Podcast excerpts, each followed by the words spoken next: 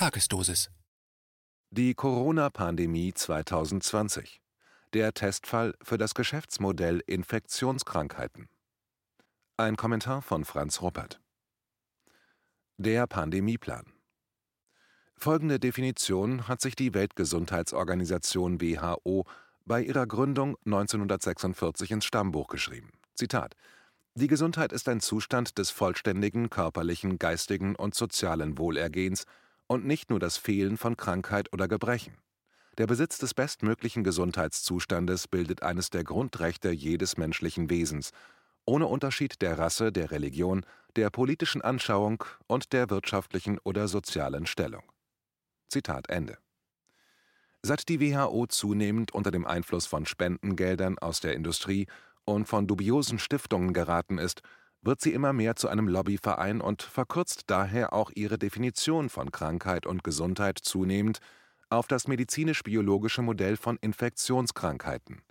Es gäbe demzufolge vor allem Krankheitserreger, die mit Impfstoffen und Medikamenten bekämpft werden müssen, die selbstheilenden Aktivitäten des körpereigenen Immunsystems, die psychologischen, sozialen, wirtschaftlichen, ernährungs- wie umweltbezogene Faktoren, welche den Gesundheitszustand eines Menschen entscheidend bestimmen, werden auf diese Weise radikal ignoriert. Große Mengen der staatlichen wie privatwirtschaftlichen Geldmittel sollen daher von nun an in die Verhinderung von Infektionen und die Erforschung und Verbreitung von Impfstoffen investiert werden, als hinge Wohl und Wehe der gesamten Menschheit einzig von einer Handvoll Viren ab. 2019 hat die WHO ein entsprechendes Strategiepapier vorgestellt. Zitat die WHO hat heute eine globale Influenza-Strategie für die Jahre 2019 bis 2030 verabschiedet, die darauf abzielt, die Menschen aller Länder vor der Bedrohung durch Influenza zu schützen. Das Ziel der Strategie ist es, einer saisonalen Influenza vorzubeugen, das Überspringen von Influenza von Tieren auf Menschen zu kontrollieren und sich auf die nächste Influenza-Pandemie vorzubereiten. Die Gefahr einer Influenza-Pandemie ist immer vorhanden sagt der Generaldirektor der WHO, Dr. Tedros Adhanom Ghebreyesus. Das Risiko, dass sich ein neuer Influenza-Virus von Tieren auf Menschen überträgt und damit eine Pandemie verursacht, ist beständig vorhanden. Die Frage ist nicht, ob wir eine neue Pandemie haben werden, sondern wann. Wir müssen wachsam und vorbereitet sein. Die Kosten eines größeren Influenza-Ausbruchs werden die Kosten der Prävention bei weitem übertreffen. Zitat Ende. Das Ziel der neuen WHO-Strategie ist klar vorgegeben: Überwachung und Kontrolle aller Menschen weltweit und Herstellung von Medikamenten und Impfstoffen für die ganze Weltbevölkerung. Zitat Die neue Strategie ist die umfassendste und weitreichendste, welche die WHO jemals für die Influenza entwickelt hat. Sie umschreibt einen Weg, um die Bevölkerungen jedes Jahr zu schützen, und sie hilft, auf eine Pandemie vorbereitet zu sein, indem Routineprogramme gestärkt werden. Es gibt zwei übergreifende Ziele Erstens stärkere landesweite Kapazitäten aufzubauen für die Krankheitsüberwachung und Reaktion auf die Krankheit, für die Prävention und Kontrolle und das Vorbereitetsein. Um das zu erreichen, muss jedes Land ein eigens zugeschnittenes Influenza-Programm haben, das seinen Beitrag zur nationalen und globalen Aktionsbereitschaft und zur Sicherheit der Gesundheit leistet. Zweitens bessere Werkzeuge entwickeln, um der Gefahr der Influenza vorzubeugen, sie zu entdecken, zu kontrollieren und zu behandeln, wie effektivere Impfungen, antivirale Medikamente, mit dem Ziel, diese für alle Länder zugänglich zu machen. Zitat Ende. Für die WHO macht es keinen Unterschied, ob nun Influenza oder Corona-Pandemie, Hauptsache Pandemie. Im Unterschied zu früher, Schweine, Vogel, Rinder, Kamelgrippe, hat man bei diesem Versuch, eine Pandemie mit der Hypothese, ein Virus sei von Tieren auf den Menschen übergesprungen, glaubhaft in Szene zu setzen, dieses Mal einen positiv klingenden Namen gewählt. Und gleich auch ein einprägsames Bild von der rot leuchtenden Corona-Kugel mitgeliefert, damit sich jeder den Killer-Virus gut vorstellen kann. Der bayerische Influenza-Pandemie-Rahmenplan zum Beispiel als eine dieser Umsetzungen der WHO-Pandemiestrategie in eine eigene Länderverordnung ist eng an die Vorgaben der WHO angelehnt. In ihm sind bereits alle Stichworte des Corona-Narrativs des Jahres 2020 enthalten – die spezifisch bayerische Note Volksfeste darf darin natürlich nicht fehlen. So heißt es ausschnittsweise in diesem bayerischen Rahmenplan, Zitat, eine Pandemie bezeichnet eine weltweite Epidemie. Eine Influenza-Pandemie wird durch ein neuartiges Grippevirus verursacht. Da diese neuen Erreger zuvor nicht oder sehr lange nicht in der menschlichen Bevölkerung vorgekommen sind, ist das Immunsystem nicht vorbereitet. Der Mensch ist daher auch nicht geschützt. Pandemien können so zu erhöhten Erkrankungs- und Sterberaten führen, welche die Raten bei den jährlichen Influenza-Wellen um ein Vielfaches übertreffen.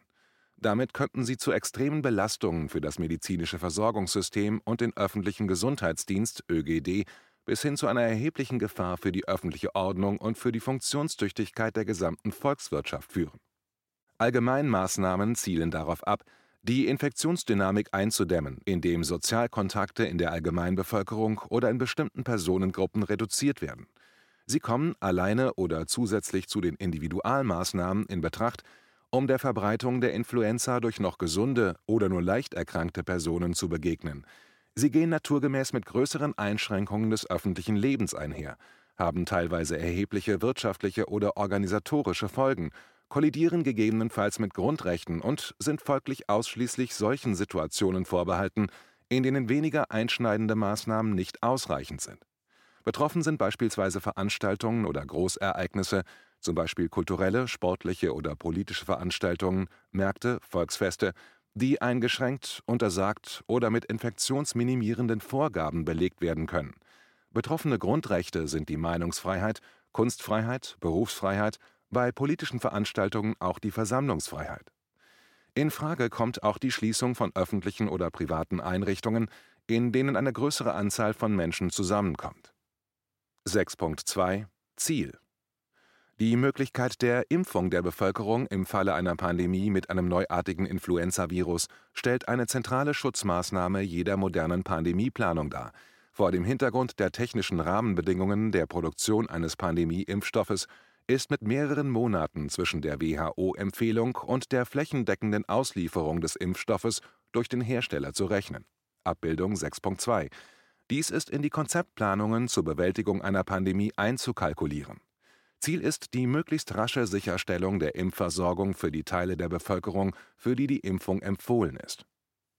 Zitat Ende. Seine Umsetzung als Corona-Pandemie. Unter dem Namen Corona wird gerade eine solche Pandemie generalstabsmäßig durchgezogen. Folgende Bestandteile braucht es dafür: einen angeblich hochinfektiösen Killer-Virus. Interessanterweise wird dieser nicht als RNA-Sequenz gekennzeichnet, sondern gleich mit einem Krankheitsnamen belegt und damit als eine bestimmte Krankheit definiert: SARS-CoV-2, Severe Acute Respiratory Syndrome Coronavirus 2, schweres akutes Atemwegssyndrom Coronavirus Typ 2. Der Virus, der alle möglichen Folgen wie gar keine Symptome, leichtes Halskratzen oder eine laufende Nase zur Folge haben könnte, wird gleich mit den allerschlimmsten Folgen verknüpft. Menschen können daran ersticken. Eine beliebig zu definierende Krankheit. Nachdem der Virus selbst schon einen Krankheitsnamen trägt, wird die Krankheit dann nur noch schlicht Covid-19 genannt, also Coronavirus-Krankheit aus dem Jahre 2019, das hat den Vorteil, dass damit alles gemeint sein kann, was man gerne darunter subsumieren möchte. Einen Test, der den Virus und die Infektion zugleich nachweist. Diesen hat ein Herr Professor Dr. Drosten, mit 32 Jahren bereits hochdekoriert, mit Orden pharma-naher Stiftungen, in seinem Berliner Institut prompt ohne große Validierungsstudien ganz schnell geliefert. Er wird aber nicht nur als ein Virennachweistest genommen, sondern gilt zugleich als ein Test, der eine Infektion und damit schon eine mögliche Krankheit diagnostizierbar macht. Eine Epidemie, auf welcher der Pandemiefall aufgesetzt werden kann. In Deutschland war dies die saisonale Grippewelle. Der Karneval wurde offenbar noch abgewartet, nachdem die Nachrichten aus China bereits bekannt waren, um die Ausbreitung einer deutlich wahrnehmbaren Infektionserkrankung vorliegen zu haben. Eine neue Sichtweise die Infektion wird schon als mögliche Krankheit definiert. Jeder, der infiziert ist, ist entweder potenziell in Gefahr, schwer zu erkranken, oder er stellt ein Infektionsrisiko dar für andere, die potenziell schwer erkranken könnten. Damit sind auch alle Gesunden, ob Kinder oder Greise, potenziell krank und müssen präventiv überwacht und kontrolliert und wenn der Impfstoff da ist, dann auch geimpft werden. Das schulmedizinische Konzept von Krankheiten. Die sogenannte Schulmedizin argumentiert verkürzt naturwissenschaftlich und lässt unter anderem psychische Einflüsse völlig außen vor. Das Subjektsein eines Menschen, Dass ein Mensch also Ich-Funktionen, Willen und Bewusstsein, Bedürfnisse und Emotionen hat und seine gesamte Lebensgeschichte einen großen Einfluss auf seinen Gesundheitszustand nimmt, wird in dieser Richtung der Medizin für nebensächlich erklärt. Stattdessen werden scheinbar objektive Größen an einem Menschen gemessen, zum Beispiel Blutdruck, Insulinwerte im Blut. Diese werden als handfester Nachweis einer Krankheit gewertet und zur Grundlage rein physikalischer und chemischer Krankenbehandlungen gemacht.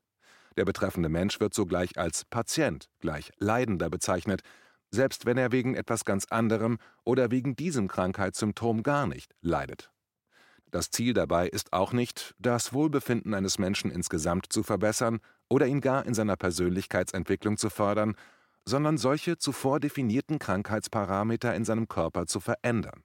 Gesundheit wird mit Symptomfreiheit von körperlich messbaren Größen gleichgesetzt. Ein solches, den gesamten Menschen in seinem Lebensumfeld völlig ignorierendes Herangehen hat notwendigerweise zur Folge, dass durch die Unterdrückung und Beseitigung bestimmter Symptome neue Probleme auftauchen. Dies führt jedoch nicht zu einer Skepsis gegenüber dem eigenen Behandlungsansatz. Es beflügelt vielmehr den Ehrgeiz der Schulmedizin, auch gegen solche als Nebenwirkungen bezeichneten Folgen schulmedizinischer Behandlungen neue Medikamente, Operationen, Bestrahlungen etc. zu finden. In der Psychiatrie zum Beispiel bekommen Patienten zum Teil zehn oder mehr Medikamente gleichzeitig verordnet, um die Folgen der Folgen anderer Medikamente zu kontrollieren.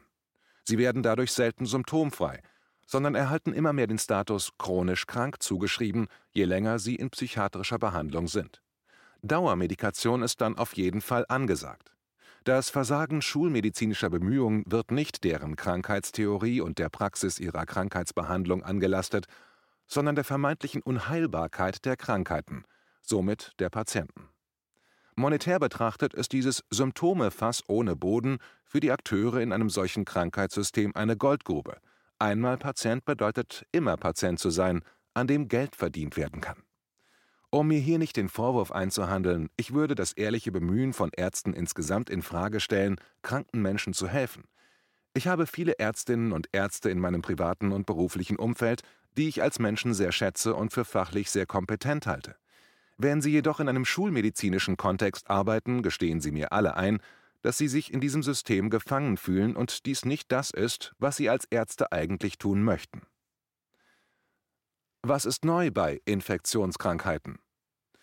Das Konzept der Infektionskrankheit ist im Vergleich zu anderen Krankheitsmodellen innerhalb der Schulmedizin ein gewisses Novum. Während zur Behandlung von Krebs, Diabetes, Fettleibigkeit, Bluthochdruck, Schizophrenie oder Depression etc. Menschen zumindest körperliche oder psychische Auffälligkeiten zeigen müssen, unter denen sie leiden, fällt dieser Umstand bei Infektionskrankheiten völlig weg.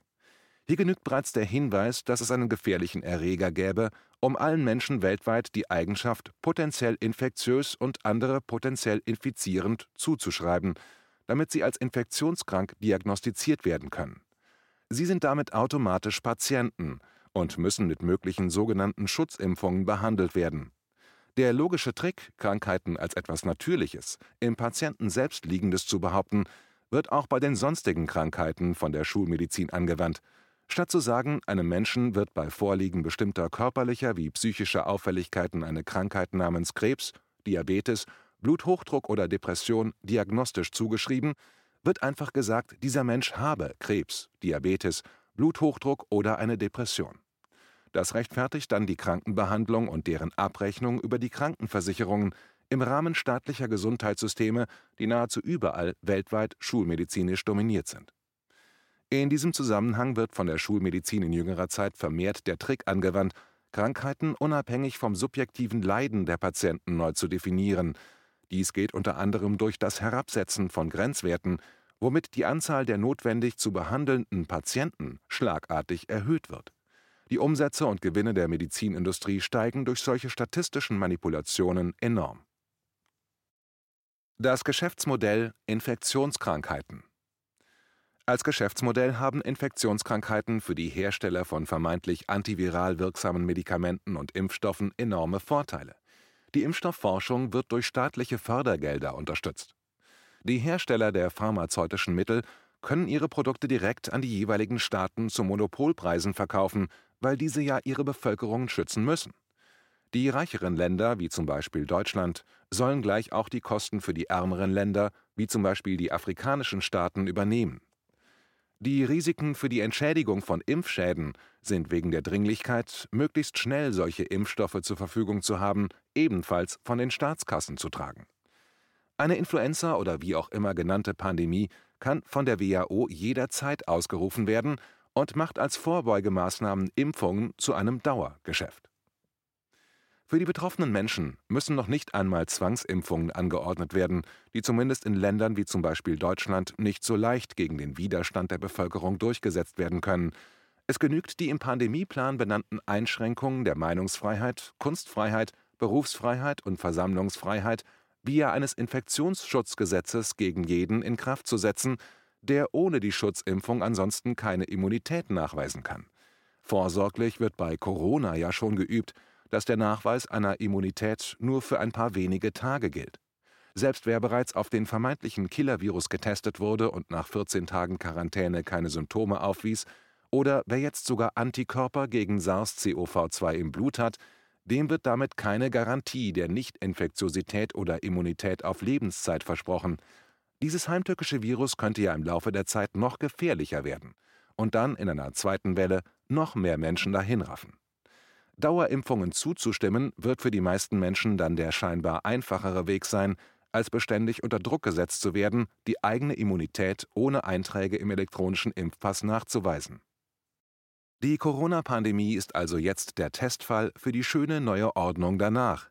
Pandemieausrufung mit Lockdown und all den quälenden Maßnahmen für die Bevölkerung oder lieber doch gleich jedes Jahr, am besten zum Jahresende, die aktuelle Influenza-Impfung für Jung und Alt womöglich dann in Deutschland noch als Weihnachtsgeschenksgutschein unterm Tannenbaum schön verpackt. So macht man aus gesunden Menschen Junkies, die an der Impfnadel hängen.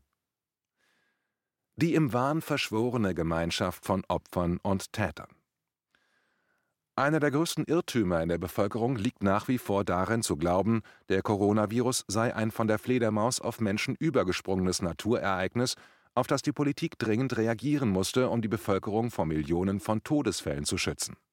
Je drastischer die ergriffenen Maßnahmen sind, desto plausibler erscheint die Hochgefährlichkeit des Virus.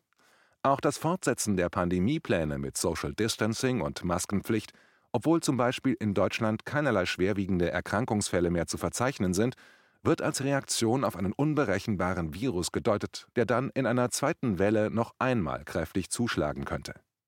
Ebenso wird das Ausbleiben der prognostizierten hohen Todesraten und das Leerbleiben der Intensivstationen nicht der zu erwartenden Selbstimmunisierung der Bevölkerung im Zuge einer Grippeepidemie zugeschrieben, sondern den einschneidenden Pandemiemaßnahmen. Selbst die durch die Vorabfestlegung auf das Krankheitsbild akutes Atemwegssyndrom erzeugten Behandlungsfehler mit künstlicher Beatmung bei kranken Menschen und die massiven Schäden bei den weiterhin gesund bleibenden alten Menschen, Kindern und Berufstätigen werden einfach ausgeblendet und stur als Virusfolgen verbucht. Auch die volkswirtschaftlichen Schäden und die Gefahr einer immensen Staatsverschuldung und einer galoppierenden Inflationsrate werden einfach ausgeblendet bzw. dem Virus zugeschrieben. In der Sprache der Psychotraumatologie nenne ich das die psychische Abspaltung vom Bezug zur Wirklichkeit. Opfer wie Täter bilden bei dieser Corona-Pandemie eine unerschütterlich verschworene Gemeinschaft, welche sämtliche Realitäten, die nicht in ihr Deutungsschema vom tödlichen Virus passen, einfach ausblendet oder wahnhaft umdeutet. Sie verschonen sich damit gegenseitig, ihre Opfer wie Täterseite klar zu benennen. Wer diese Scheinharmonie mit kritischem Nachfragen und Hinweisen auf die realen Ursachen und Folgen dieses Wahnsinnsprojektes stört, das gesamte gesellschaftliche Leben mit einem Schlag auf Null zu setzen, ist dann ein böser Verschwörungstheoretiker, der die guten Menschen in ihrem Tun behindert, die Einsicht zuzulassen, dass hier die gesamte Bevölkerung und eine ganze Volkswirtschaft von Geschäftemachern auf dem Feld der Gesundheit in Beschlag genommen wird und die herrschenden Politiker das zulassen und fördern, würde ja die Systemfrage stellen. Ist diese Herrschaft über das Volk noch legitim? Bitte aufwachen aus dem Wahn. Das Aufwachen aus diesem Wahn wird für uns alle umso bitterer werden, je mehr sein Ende hinausgezögert wird. Daher mein Vorschlag an alle Beteiligten. Bitte tut es jetzt.